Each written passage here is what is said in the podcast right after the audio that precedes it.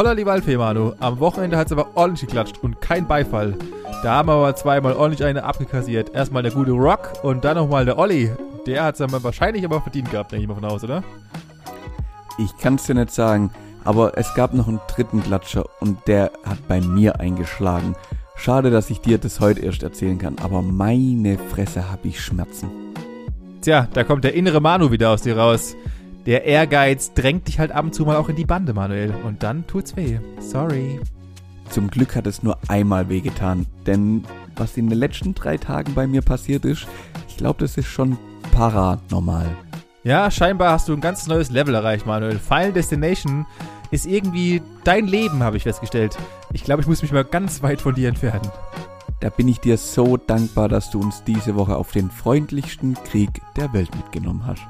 Aber da gibt's auch eine Lösung für.